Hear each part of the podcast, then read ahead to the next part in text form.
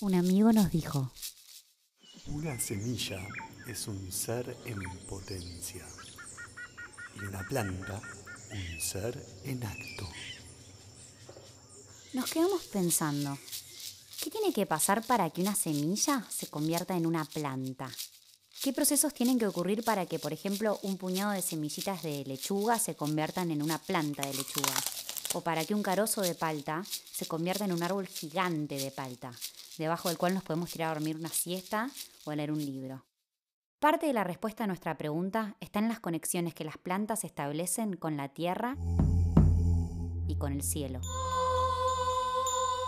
Para que una planta que nace de una semilla se desarrolle, las raíces tienen que estar igual de conectadas con el suelo como sus hojitas y sus tallos con la luz del sol y con el aire. Recién cuando los brotes están conectados hacia abajo y hacia arriba, el potencial genético de una semilla tiene la posibilidad de revelarse hacia afuera.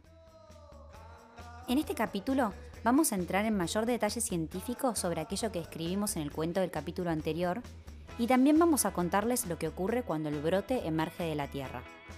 Charlaremos sobre la germinación, el proceso mediante el cual la semilla se despierta y se conecta a la tierra.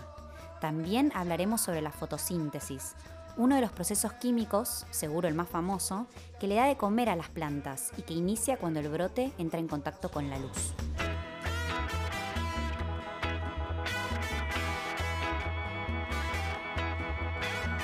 Somos sentido circular.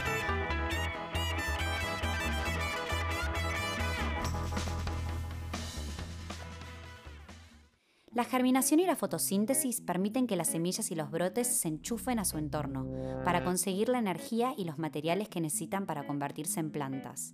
Entenderlos nos ayuda a responder nuestra pregunta inicial, de cuáles son los procesos que permiten que una potencia evolucione hacia su máxima expresión. Por otro lado, entender la fotosíntesis y la germinación nos interesa porque son procesos que se encuentran en el origen de la vida y que sostienen la vida en la Tierra hace miles y millones de años. Mucho antes de que los humanos llegaran a la Tierra, las plantas ya sabían cómo producir su propia energía y sus propios alimentos, y además sabían alimentar a su entorno, sin generar escasez ni desperdicios.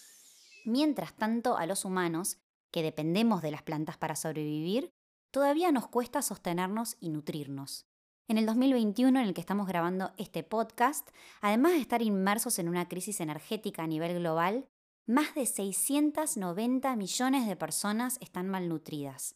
Para peor, habrán escuchado que entre el 15 y el 20% de los alimentos que se producen a nivel global se desechan, se tiran al tacho. Y a todo esto se le suma la crisis ambiental, ecológica, pandemia. A esta altura de nuestra evolución nos queda tan poca fe en nuestra capacidad de sostenernos en la Tierra que algunos estamos empezando a mandar cohetes a otros planetas con la esperanza de sobrevivir ahí. No tenemos planes de llevar sentido circular a Marte por el momento, así que en vez vamos a interesarnos por nuestras maestras, las plantas.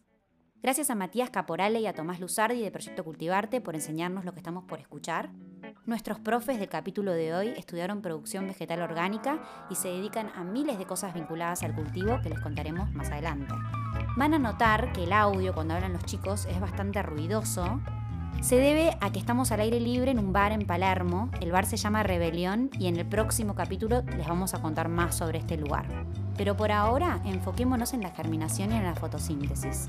Escuchamos a Tomás Luzardi hablar sobre cuáles son las señales de la vida que invitan a las semillas a despertar, es decir, a germinar. Los requisitos para que una semilla germine son básicos, ¿sí? uno puede imaginarlos intuitivamente porque es importante saber que nosotros sabemos mucho más de las plantas de lo que creemos. Digamos, nuestra genética tiene un montón de sabiduría implicada en ella. La semilla es un organismo vivo. A veces las vemos que no tienen hojas, no tienen raíces y no entendemos del todo. Está viva, pero no está activamente funcionando hasta que se desbloquean cadenas hormonales que lo que hacen es inducir la germinación. La semilla siente, es sensible a eh, estímulos externos, principalmente el de la humedad. También hay otro factor que puede afectar que es la temperatura. Las semillas sienten si están en la estación que tienen que estar para germinar y eso lo sienten a través de una, una sensibilidad térmica. También puede reaccionar a algunos estímulos como puede ser la exposición breve a luz ultravioleta. Lo que genera es que la semilla sepa que está cerca de la superficie y que eso induzca la germinación. Los que numeró Tomás son los más comunes, pero no todas las semillas requieren los mismos estímulos para despertar. Algunas semillas requieren pasar frío, algunas semillas tienen que pasar por el tracto digestivo de animales, o sea, un animal se las tiene que comer y luego defecar para que germinen y se conviertan en plantas. Otras semillas pueden permanecer dormidas por décadas esperando las condiciones ideales para nacer. Hay un grupo de semillas, por ejemplo, que evolucionaron en ecosistemas donde suelen ocurrir fuegos naturales. Estas semillas, que aguardan los años de fuego para germinar, se llaman las semillas pirófilas. La palabra viene del griego piros, que significa fuego, y filia, que significa amistad. Para estas amigas del fuego, de tiempos latentes largos y de cascarones duros, las llamas pasajeras son una oportunidad. Aunque sus plantas madres suelen morir incendiadas, las cáscaras de estas semillas pirófilas se ablandan ante el fuego y se abren. Después del fuego, el suelo está desparasitado y despejado. Sin competencia pueden germinar, aprovechando así los nutrientes de las plantas que no sobrevivieron y que se reincorporan a la tierra a través de sus cenizas. Pero las plantas básicamente, como podemos imaginar, necesitan agua para germinar. El agua lo que genera es el proceso de imbibición. La fase de imbibición con la entrada del agua lo que hace es romper el cascarón de la semilla. El agua empieza a entrar y a estimular más estos procesos hormonales. Y una vez que la cáscara y la cutícula se rompe por completo, se produce lo que se llama la emergencia. La emergencia es cuando las dos primeras hojas salen de lo que era antiguamente la semilla y empiezan a generar fotosíntesis y fotoasimilados para su crecimiento.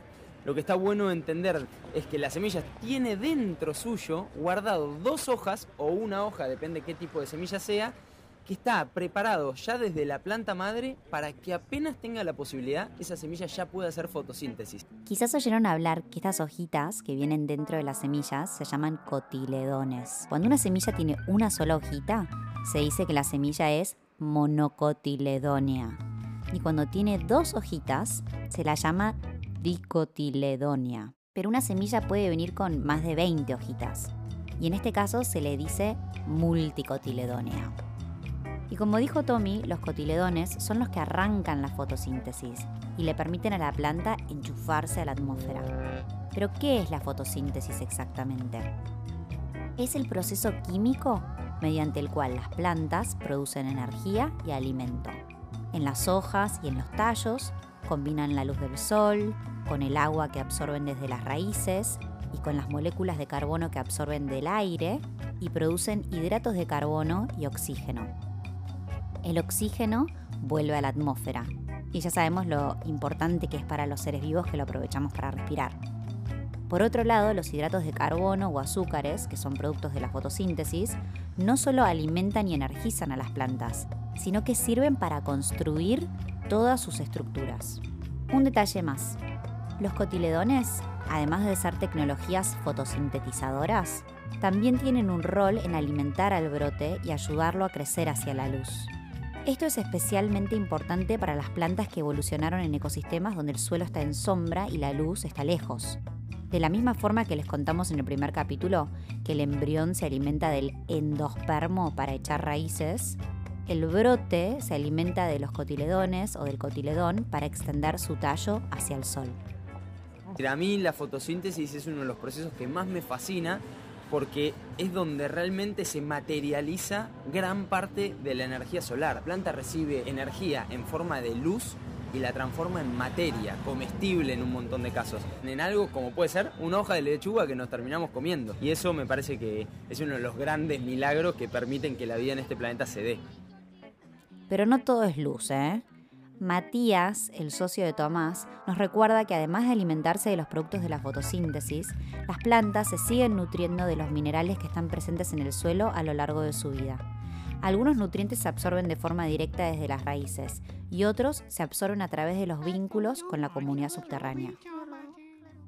Un microorganismo como un hongo o una bacteria puede ayudar a una planta a absorber un nutriente de la tierra a cambio de una molécula de carbono que se genera durante el proceso de fotosíntesis.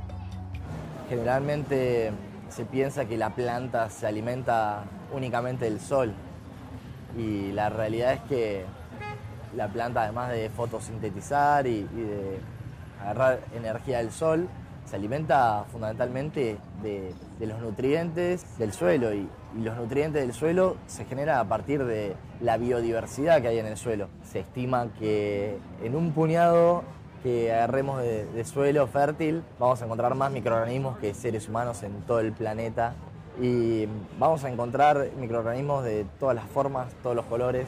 Cuanto más grande sea ese universo de microorganismos y macroorganismos, más fértil va a ser eh, la vida de las plantas. Cuantos más vínculos tengan bajo la tierra las plantas, más capacidad tienen de fotosintetizar y de desarrollarse hacia arriba. Esperamos que haya quedado más claro cómo las plantas nacen y cómo se alimentan. Gracias nuevamente a Matías Caporale y a Tomás Luzardi del Proyecto Cultivarte. Gracias a ustedes por escuchar con atención e interesarse en los procesos naturales. Este episodio fue sponsoreado por el Kit para Salvar al Mundo que contiene 8 semillas de árboles nativos de Argentina para que los cultives en tu jardín o en tu balcón. El kit fue diseñado por la ONG Un Árbol para mi Vereda. Su compra equivale a una donación a la ONG y permite que sigan plantando árboles. Como todos nuestros productos que acompañan una vida más sostenible, el kit para salvar al mundo está disponible en sentidocircular.com. Si quieren ver fotos de las semillas pirófilas, pueden entrar a la sección del podcast de nuestro sitio web en sentidocircular.com. Continuamos con el viaje de la semilla en los próximos episodios y más respeto por favor la próxima vez que se coman una planta. Se están comiendo la tierra y el cielo.